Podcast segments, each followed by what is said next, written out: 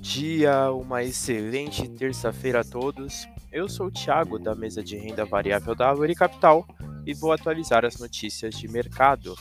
No mercado internacional, fechamento de ontem, o S&P 500 teve alta de 0,40%, o DXY caiu 0,27% e os Treasuries com vencimentos para dois anos tiveram alta de 0,53%. As bolsas internacionais fecharam em leve alta, com destaque para o setor bancário, que ajudou a manter a bolsa positiva em meio às incertezas em relação à taxa de juros e com o teto da dívida. Indicadores internacionais para o dia de hoje: o PIB da União Europeia saiu às 6 da manhã e a produção industrial dos Estados Unidos sai às 10h15. No mercado doméstico, o fechamento de ontem, o Ibovespa teve alta de 0,52%. O Dow Foot caiu 0,63% e o DI, um F27, caiu 1,06%.